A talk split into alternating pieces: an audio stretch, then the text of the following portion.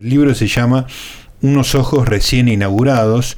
El autor es Martín Felipe Castañet, es un escritor que tiene ya novelas publicadas como Los cuerpos del verano y Los mantras modernos. Ha sido destacado por la revista Granta, que es una revista internacional con edición en inglés y en castellano también muy destacada. Me estoy refiriendo a Martín Felipe Castañet, que si no me equivoco está en línea. ¿Estás por ahí? Martín Gustavo Noriga te saluda.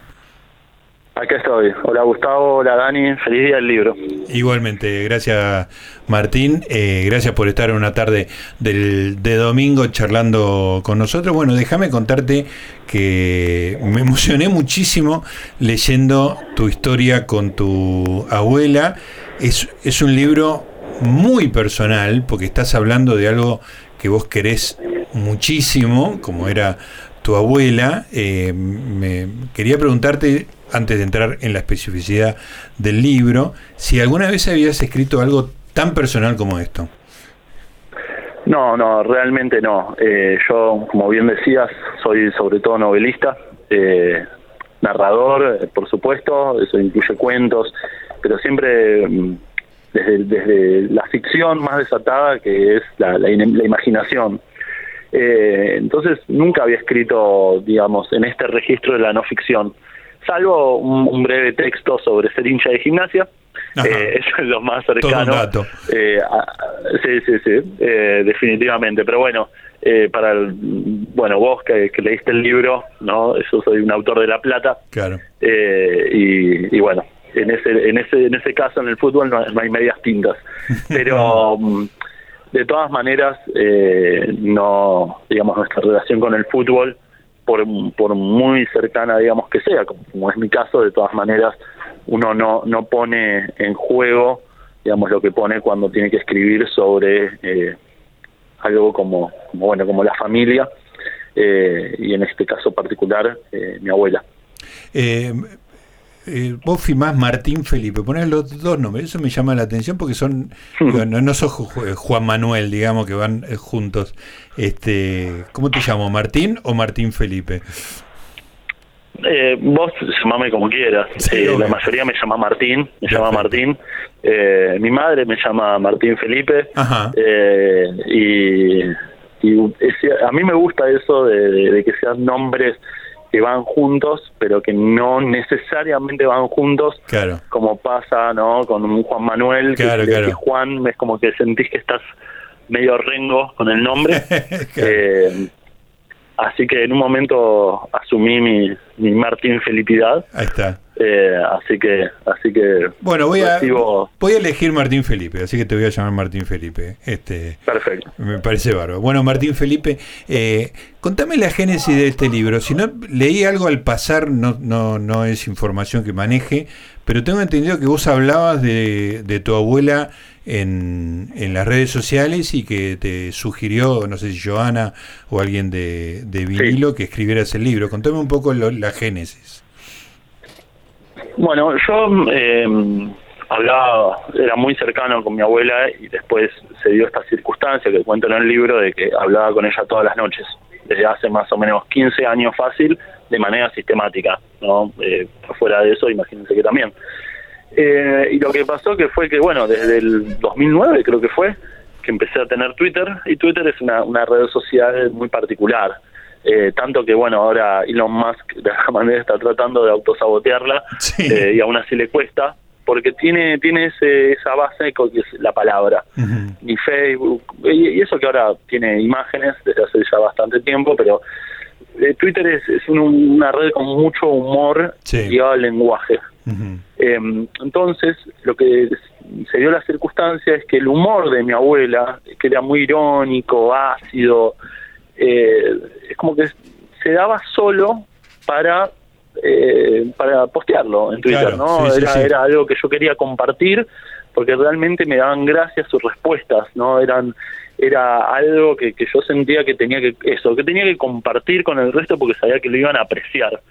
Eh, y, y, y, gracias a eso tuve en su momento muchos amigos, ¿no? que por supuesto eran quienes leían mi, mi, mi, mi Twitter, ¿no? que, que de alguna manera ya la, la, la querían a mi abuela eh, sin, sin conocerla personalmente. Claro. Eh, y lo que pasó fue que hará dos años, porque esto fue en marzo del 2021, eh, o sea, estábamos todavía en, la pandemia eh, hard, ¿no? O sea, todavía todavía no habíamos vuelto a cierta normalidad, eh, entonces tuvimos una reunión por Zoom y en esa reunión por Zoom ella me propuso expresamente de escribir el libro. Yo ya venía transcribiendo este, digamos, no sé si fue Twitter primero, la transcripción después o viceversa, pero eh, yo iba eh, guardando en un Word, digamos, todo aquello que ella... No, no, no todas las conversaciones, ni siquiera el resumen de las conversaciones como hacía hoy con Borges, pero sí, digamos, las frases, digamos, que yo sentía que representaban su humor, que representaban su carácter.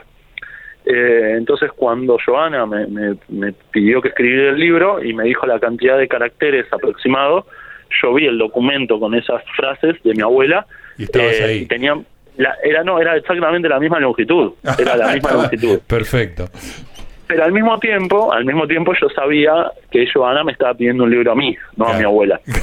Está bien. eh, claro al fin y al cabo el libro está firmado por mí y eso fue porque eh, yo tuve que escribir un libro sobre mi relación con mi abuela eh, en relación, digamos, a, digamos, por supuesto, a, esas frases, eso que, que, circulaba de ella.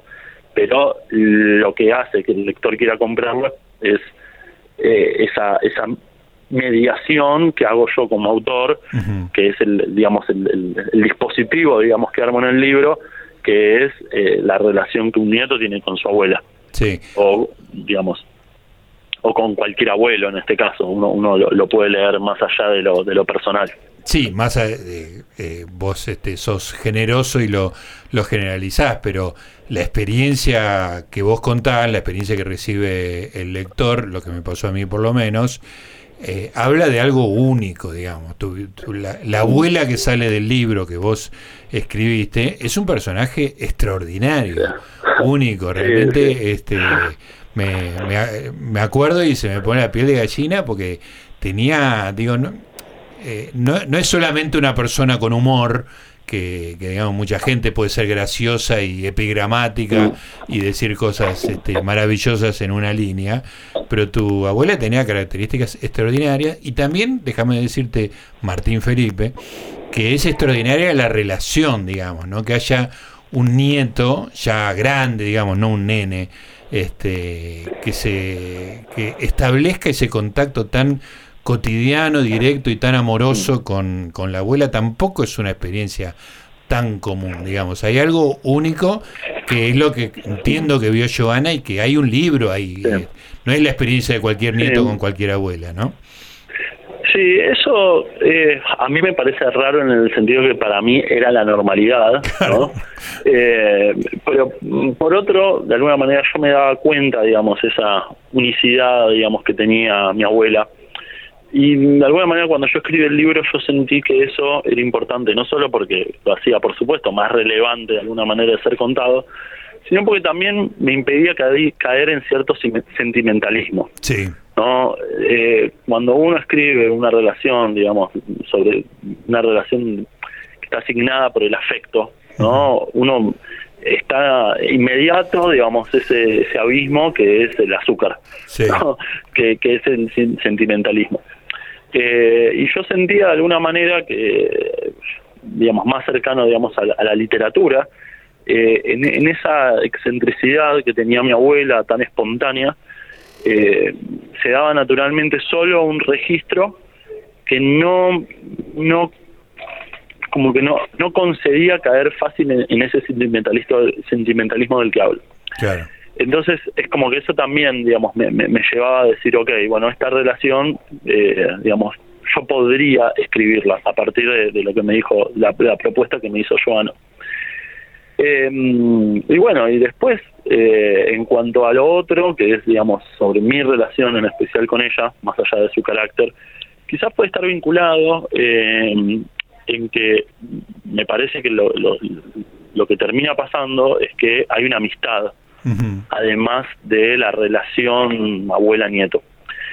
que es algo que me, me estaba preguntando. Bueno, ¿uno puede ser amigo, digamos, de un pariente? Eh, está muy, de hecho, podría decir, está muy discutido con respecto a los padres. ¿no? Sí. Uno puede ser amigo de su, Sí, de su padre, de su madre.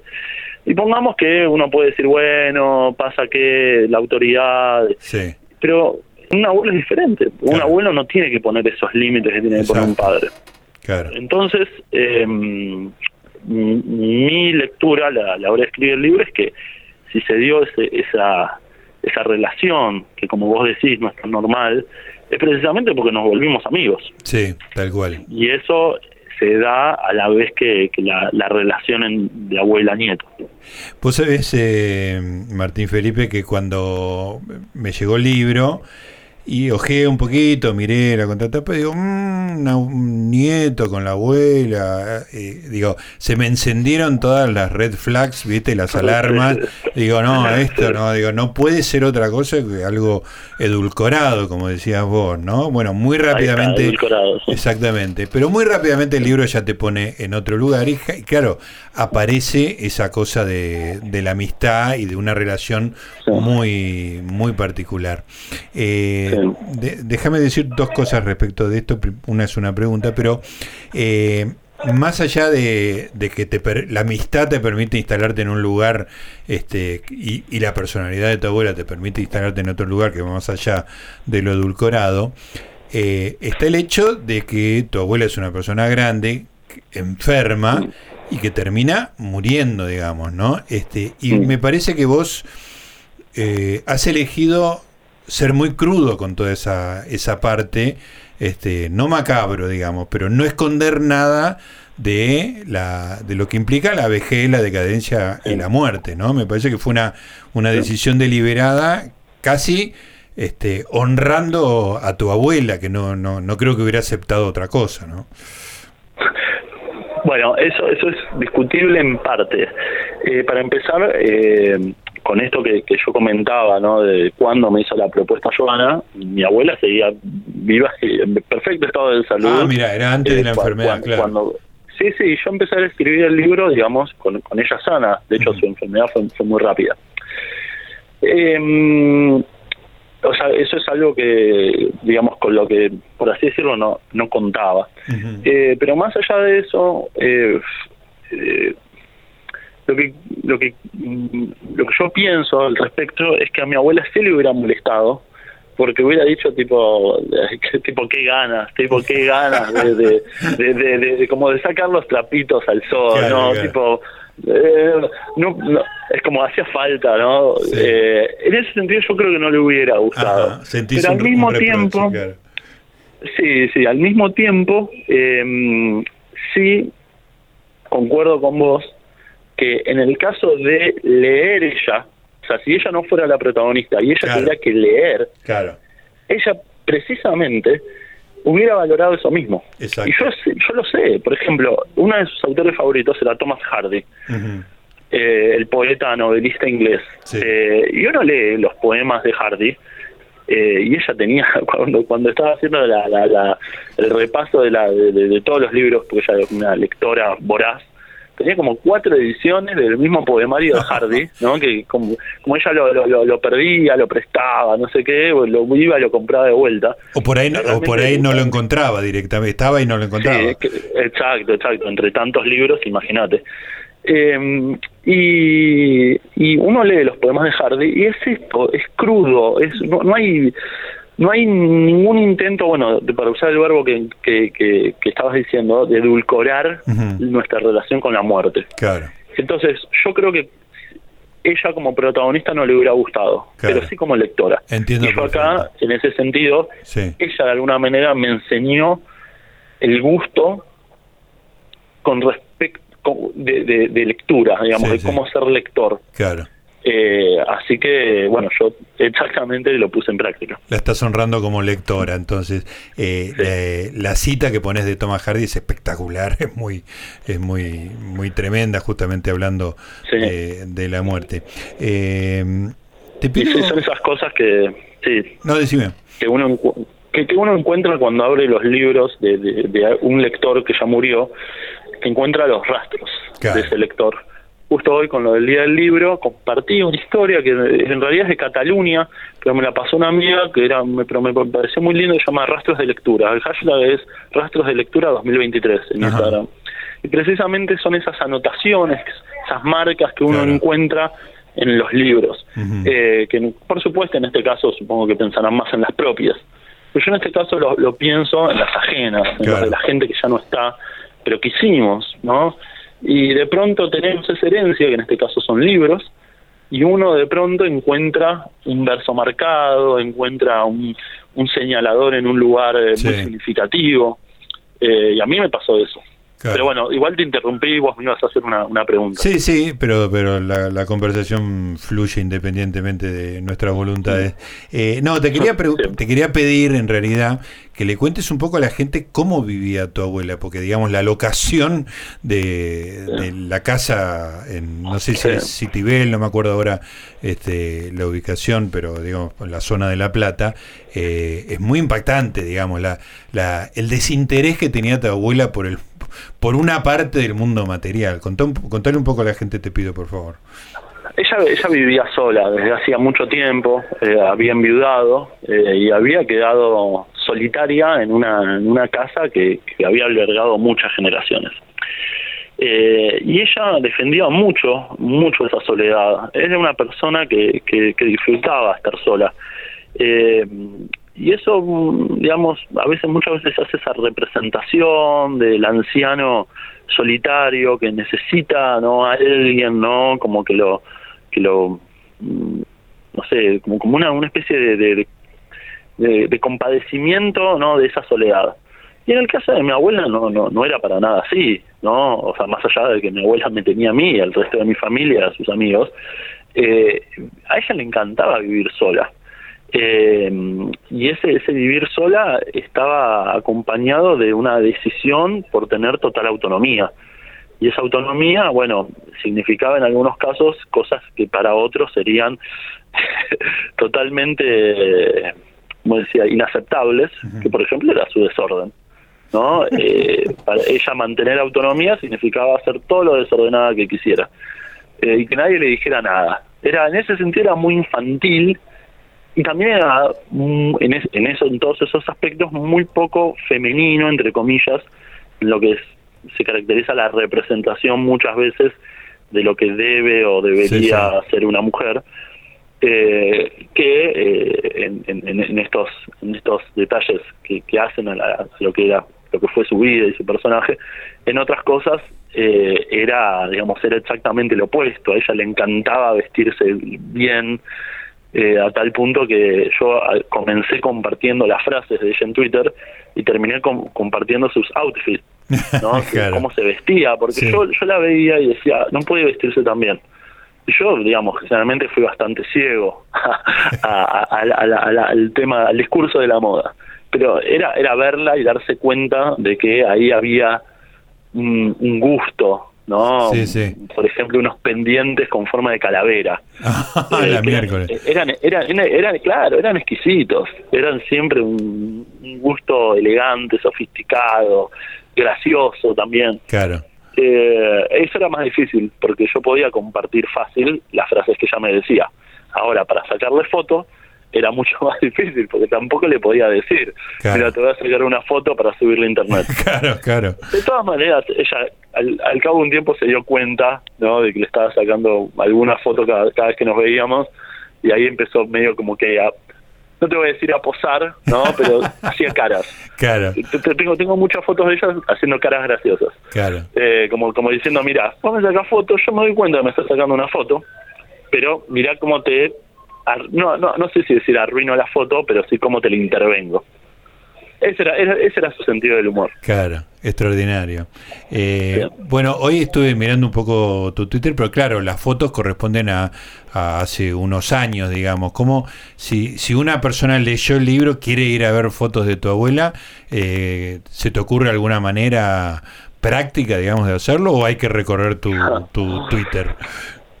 No, sí, eh, en este momento habría que recordar mi Twitter. Igual ahora el buscador uno pone mi usuario que es arroba Moby Martin, sí. eh, Moby como Moby Dick, Moby Martin. y pone abuela y, le van a aparecer. de todas maneras, en la agenda salió publicado el, fragmento del comienzo ah, del libro. así que si buscan el, título, unos ojos recién inaugurados, y, lo ponen en, la agenda, eh, eh, les, va a aparecer no solo el fragmento, sino que además está acompañado de dos fotos eh, con mi abuela. que me pidieron ah, especialmente. Ah, espectacular, así que lo voy a lo voy a buscar porque digamos cuando uno lee el ah, libro, la, claro. la, necesidad de verla a ella es, es enorme porque es un personaje este, como, como dicen los norteamericanos con el cine, larger than life, ¿no? más grande que la vida misma, ¿no? es una cosa descomunal. Eh, vos sabés que hay una... Está llena de frases muy graciosas, es eh, extraordinaria, pero me gustó una que me pareció de un nivel de sabiduría extraordinario que, no es ni graciosa nada es como una es como una regla de vida que me, me, me dejó digamos la, la marqué para, para tenerla presente siempre. Este, claro que vos, vos contás cosas muy graciosas de, del hecho de que en la época sin celulares se tenían que encontrar en la parada del colectivo y vos eras chico y por ahí, bueno, perderse era, era meterse en un laberinto, como hablamos. además ni siquiera existía la autopista La Plata. Claro, Era, era algo mucho, mucho más primitivo y complicado que lo, que, es ahora, sí. Y, y, vos terminás con una frase de tu abuela que defendiendo, digamos, ese, ese sistema de encuentro y lo, que implicaba, dice, tu abuela dijo, es la única manera de aprender, afrontar riesgos razonables. Eh, te juro que me dejó vibrando la, la frase, porque eh, está eh, tiene un nivel de sabiduría extraordinario. O sea, en la, la idea de aceptar el riesgo, y de que no jugar con el riesgo, de que el riesgo sea razonable, digamos, ¿no? Mm. No poner en, cuestión tu vida, sino, pero tampoco quedarse en la comodidad de, de evitar un desencuentro, digamos, ¿no? Me, me, pareció espectacular. Yo, yo, traté de encontrar cierta espontaneidad en la estructura de la, de la del libro eh, que no fuera exactamente un relato en orden cronológico, porque no es una biografía, eh, pero, pero que al mismo tiempo, bueno, tuviera cierta progresión, fluidez. Eh, y cuando se estaba dando solo, cuando se estaba armando, me di cuenta que había un, eje por debajo que era, que de hecho, si uno ve el libro aparece ya en la segunda página o la tercera, es básicamente el hecho de que es una persona muy temeraria. Es una persona realmente muy temeraria. Y en otras cosas, es una persona muy, no, no, no voy a decir miedosa, porque uno dice miedosa y, uno se imagina precisamente a la viejita, ¿no? Que, que no se atreve a nada. Y no, no, no, no es eso, pero es una persona que tiene el miedo como un eh, como una sapiencia, ¿no? El miedo como un conocimiento que hay que tener para, enfrentar al mundo. Sí, sí, el miedo como herramienta, eh, como usar el miedo, usar el miedo en vez de, sucumbir ante el miedo. Exactamente, eh, y ella muy consciente de eso. Entonces es como que veía como, como uno de los ejes del libro precisamente ese equilibrio, ¿no? complicado, ambiguo, entre esos momentos tan, tan temerarios con los momentos temerosos. Y me parece que esa frase lo que hace de alguna manera es mostrar la necesidad de ese equilibrio. Claro. ¿no? Tomar riesgos, pero razonables. Claro. Eh, me, me, parece que, que demuestra su, su, vida. Hay uno que a mí me gusta mucho y que está eh, cuando cuando hablo de, bueno iba a decir de su personalidad pero lo hago todo el tiempo sí. pero en un momento dice bueno eh, ayer el día estaba muy lluvioso y hacía mucho frío entonces, y ahí uno dice, me quedé en mi casa todo el día. y, como dice la frase, entonces salí a probar unos escones. Y uno dice, claro, claro, eh, ella todo el tiempo desafiaba las expectativas ¿no? de lo que iba a terminar diciendo. Eh, y uno dice, claro, tiene sentido, nada más rico con respecto a un escon que eh, comerlo cuando, cuando afuera está lluvioso. Eh, y ese es un riesgo razonable. Decir, voy a salir, voy a salir afuera, ¿no? A, probar este scone. Yo, yo puedo tomar este, este riesgo. Eh, bueno, la caracteriza por completo, me parece. Martín, ¿me, ¿me aguantás dos minutos? Tenemos el informativo, yo pensé que no había y seguía de largo con vos. Vamos al, al informativo, cumplimos con, con, la radio y seguimos charlando un ratito más. Gracias. ¿eh? Ahí, ahí estamos hablando con Martín Felipe Castañeta, autor de Unos Ojos recién inaugurados, son las 19.31. Muy bien, seguimos en Libros con Eñe, estamos hablando con Martín Felipe Castañet, que es autor de Unos Ojos recién inaugurados, un libro sobre su relación con su abuela. Bueno, gracias Martín Felipe por estar ahí aguantando este ratito.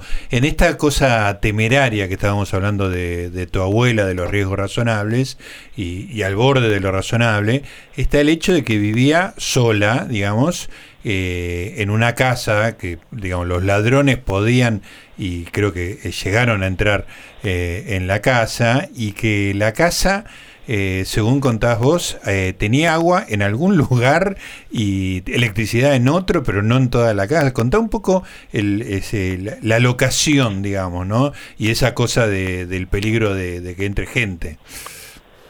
Sí, era una casa muy vieja eh, y entonces en esa casa se daba de que, como una construcción de mínimo la década de 1920, eh, tenían partes de la casa que de hecho la luz era de, cable con tela.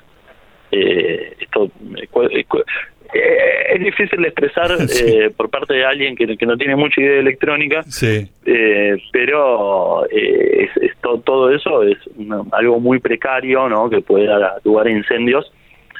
entonces eh, había un tema con la luz que, bueno, en un momento se, se, perdió la luz en una parte de la casa y mi abuela no quiso tocarlo. Claro, sí, se perdió la luz y se perdió. Decir, exactamente. Eh, entonces tenía luz en una, una, parte de la casa porque era, entiendo, no sé si otra fase, una, una, parte que era más que, que habían construido eh, a posterioridad.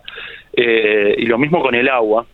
Eh, pero, por ejemplo, durante muchísimo tiempo ya, ya no, no, no tenía heladera eh, entonces ella compraba, eh, consumía en el día, digamos, y mantenía fresco eh, por uso por uso de los elementos, digamos, no de la no de la electricidad. Claro, claro. Que es lo mismo que, que ella hacía cuando ella era chica y vivía en el campo. Claro. Eh, era exactamente lo mismo. Yo es como que siempre lo tomé como una especie de retroceso, no no retroceso como algo valorativo, sino retroceso en el sentido de volver a ciertas circunstancias eh, de, su crecimiento que claramente le, resultaban más significativas, que era, por ejemplo, esto de estar en el campo con, con su propio abuelo. Eh, y por supuesto, a, mí, a la hora de escribir el libro, dije, claro, yo estoy hablando de ella como ella me hablaba a mí de su abuelo. Claro, exactamente. Extraordinario. Eh, Martín Felipe Castañed, estamos hablando con el autor de Unos Ojos recién inaugurados de ediciones vinilo. Eh, hay, hay, cosas que no están en el libro. Yo te quiero preguntar un par de esas cosas, pero puede ser una decisión tuya que no las quieras contestar porque uno resguarda, digamos. Vos escribiste un libro personal y elegís que sale al aire, que no, que no sale al aire, digamos, ¿no?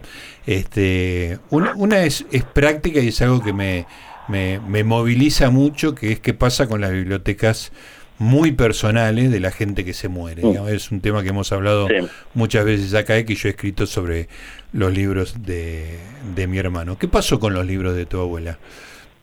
Bueno, eh, esa me, parece una excelente pregunta. Eh, el libro era mucho más largo, lo fuimos achurando eh, con los editores para, para encontrar, digamos, su punto mejor en todo sentido eh, digamos, para, para la propuesta de vinilo, ¿no? Esta, esta colección que es sencillos, eh, que se llama por algo, el eslogan es un relámpago de lectura. Eh, hay una esa, idea, ¿no? De algo luminoso y breve. Eh, entonces, nada, lo, lo, fuimos acortando. Y hay algunas cosas que, que sí, las en realidad las desarrollé más y bueno, nada, y después terminaron en el suelo de la isla de edición. En este caso, que me preguntas con respecto a los libros, eh, bueno, yo me llevé muchos, eh, hice mi, mi, primera selección y lo mismo hicieron mi papá, mi tío, mis hermanos, mi prima. Eh, pero, por supuesto, sigue habiendo un montón, montón de libros que todavía seguimos teniendo en cajas. Eh, y hay otros que eh, cuando hicimos esa selección yo dije, bueno, no tiene sentido, no tiene sentido conservar, eh, hay, hay algunos que no tiene sentido conservar porque no se pueden ni vender. eh, ella, que siempre estudió idiomas, eh, llegó a manejar creo que hasta 10 idiomas, llegó a manejar, sí. sí. Eh, eh, había gramáticas de 1960, unas cosas Claro. que, que uno veía que claramente ya no, no Inviable. aunque sea sí y no hablo de esos tomos viste cuando dice bueno este tomo de en cuero no eran eran esos manuales que uno dice bueno esto no, claramente no ya ya caducó eh, entonces nada, armé toda una caja de cosas como para para tirar. Eh, y bueno, digo, yo les decía, alguno me decía, pero ¿estás seguro? Y yo decía, eh, eh, yo estudié literatura, yo, eh, como puedo decir, esto yo muchas veces doné a biblioteca, vendí Sí. por por sitios de venta usados. Claro, estos es como que no, es muy difícil ubicarlos. Claro, sé lo ¿no? que es Bueno, reciclable y lo que no es reciclable. eh, exacto, entonces, ¿qué hice? Lo puse en la calle, ¿no? Lo puse en la calle. Ajá. Y cuando, est- cuando estaba bajando para más cosas, eh, veo que esa, esa caja estaba siendo rapiñada por dos chicas Ajá. eh, de, pongamos, 20 años, Sí. ¿no? Y estaban, pa, pa, pa, estaban re, re entusiasmadas. Bueno, yo no digo nada, no digo nada, es como, me, me- me quedo ahí en el molde, y después bajo, ¿no? Y siguen ahí, entonces me di cuenta que eran vecinas. Entonces yo ahí les digo, les digo, bueno, eh, yo soy, soy el, bueno, les, les explico la situación de que había muerto mi abuela eh, y que eso que está, que estábamos dejando era simplemente esta como esta resaca, ¿no? Sí. De, de, de lo que era ver su verdadera biblioteca. Eh, y estas chicas estudiaban arte y Mm. claro, yo había puesto fascículos, ¿no? Claro. Esos fascículos de colecciones, Sí. eh, cosas que realmente eh, no, no, no, no tenían valor ya comercial ni, ni para donar, pero claro, a ellas le- le- le- les encantaba. Entonces Claro. le dije, eh, cuando me enteré que estudiaban arte, eh, lo que hice fue hacer una selección de libros que no habían sido elegidos por, por ninguno de los miembros de la familia, que eso ya lo habíamos hecho, ¿no? Y les bajé una caja de, de eso, una, en una selección que yo había, que había hecho de libros que se podrían llegar a vender. Eh, y les bajé una caja de esas para que ellas hicieran una selección Claro. y se los quedaron. Eh, y nada, imagínate, La imagínate la, alegría. felicidad. Claro. Sí, y nada, enterarme que ellas estudiaban, estudiaban Bellas Artes, porque era cerca de esa zona. Eh, realmente fue fue en ese sentido muy muy gozoso, Muy porque feliz, era bueno claro. eh, esa, esa, esa continuación de, Sí. de, de- de ese material que había sido tan tan apreciado por mi abuela y que bueno nada no una biblioteca más que de libros se compone de espacio Exacto. Eh, bueno. porque y sí porque uno tiene que tener espacio si no no puede tener esos libros Claro. y, y yo tengo la, la biblioteca el espacio para mi biblioteca que fue creciendo creciendo hay hay una una cita muy graciosa de Guillermo Piro eh, en una de sus columnas en perfil que Sí. Eh, los libros reclaman su, su Lebensraum y para nosotros pa- para, nos- para, para los libros nosotros somos Polonia Claro. eh, era obviamente el, sen- el sentido del humor cáustico Sí, sí, que muy de tiene Piro. Guillermo. Piro. Sí, sí. Eh, y es cierto, es cierto, los libros reclaman espacio. El espacio vital. Entonces, eh, claro, eh, entonces hay un punto que uno tiene que decir, bueno, yo ya no puedo aceptar más, ya Claro. no, no, no, hay- no hay forma donde meterlo. sí. Y, y que otra gente los pueda aprovechar, bueno.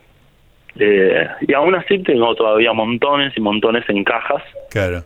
eh, que bueno, esperarán su turno para ser vendidos, donados, eh, incluso quizás eh, quedármelo yo, si en algún momento yo a tener más espacio, pero la biblioteca de una persona tan lectora eh, suele terminar en, en- en las casas de, de ventas de usados. Claro. Y tampoco creo que uno se pueda quejar demasiado porque muchas veces uno es el, el Sí, sí, comprador. el que termina de revisando esos- de esos ahí, encontrando y, y pasan a tener otra vida. Bueno, me pasó eso, después este eh, te, lo, te lo voy a mandar en privado porque me pasó eso con, un- con los libros de mi hermano que murió muy- sí. trágicamente y, Este, bueno, fue, fue una historia interesante también. Bueno, eh, Martín, tenía muchas más preguntas, pero te tengo hace 45 minutos. Este... No, por, mi parte no hay problema. te, agradezco todo, todo el tiempo que me estás dando. Este... O sea, si, si los libros de una biblioteca se componen de espacio, la radio se hace de tiempo. De tiempo, exactamente. este, ese tiempo yo te lo agradezco. Tiene, tiene su espacio vital también que reclama, que reclama lugar. Este, bueno, recomiendo muchísimo unos ojos recién inaugurados. Yo te agradezco por, el, por este rato de charla amable, pero también por, por haber transmitido también lo que fue tu abuela, un personaje realmente extraordinario, con, una faceta maravillosa. Recomiendo que lean el libro y te mando un gran abrazo. Gracias, Martín Felipe Castañeda. Bueno, un abrazo y muchas gracias una vez más. Ahí estaba el autor del libro del día, un libro muy importante, Una abuela extraordinaria. Léanlo, es un ratito, es un gran regalo para hacer también y, y búsquenlo en Twitter y busquen Martín Felipe Castañer, la cuenta de él, pongan abuela y la van a conocer a ella.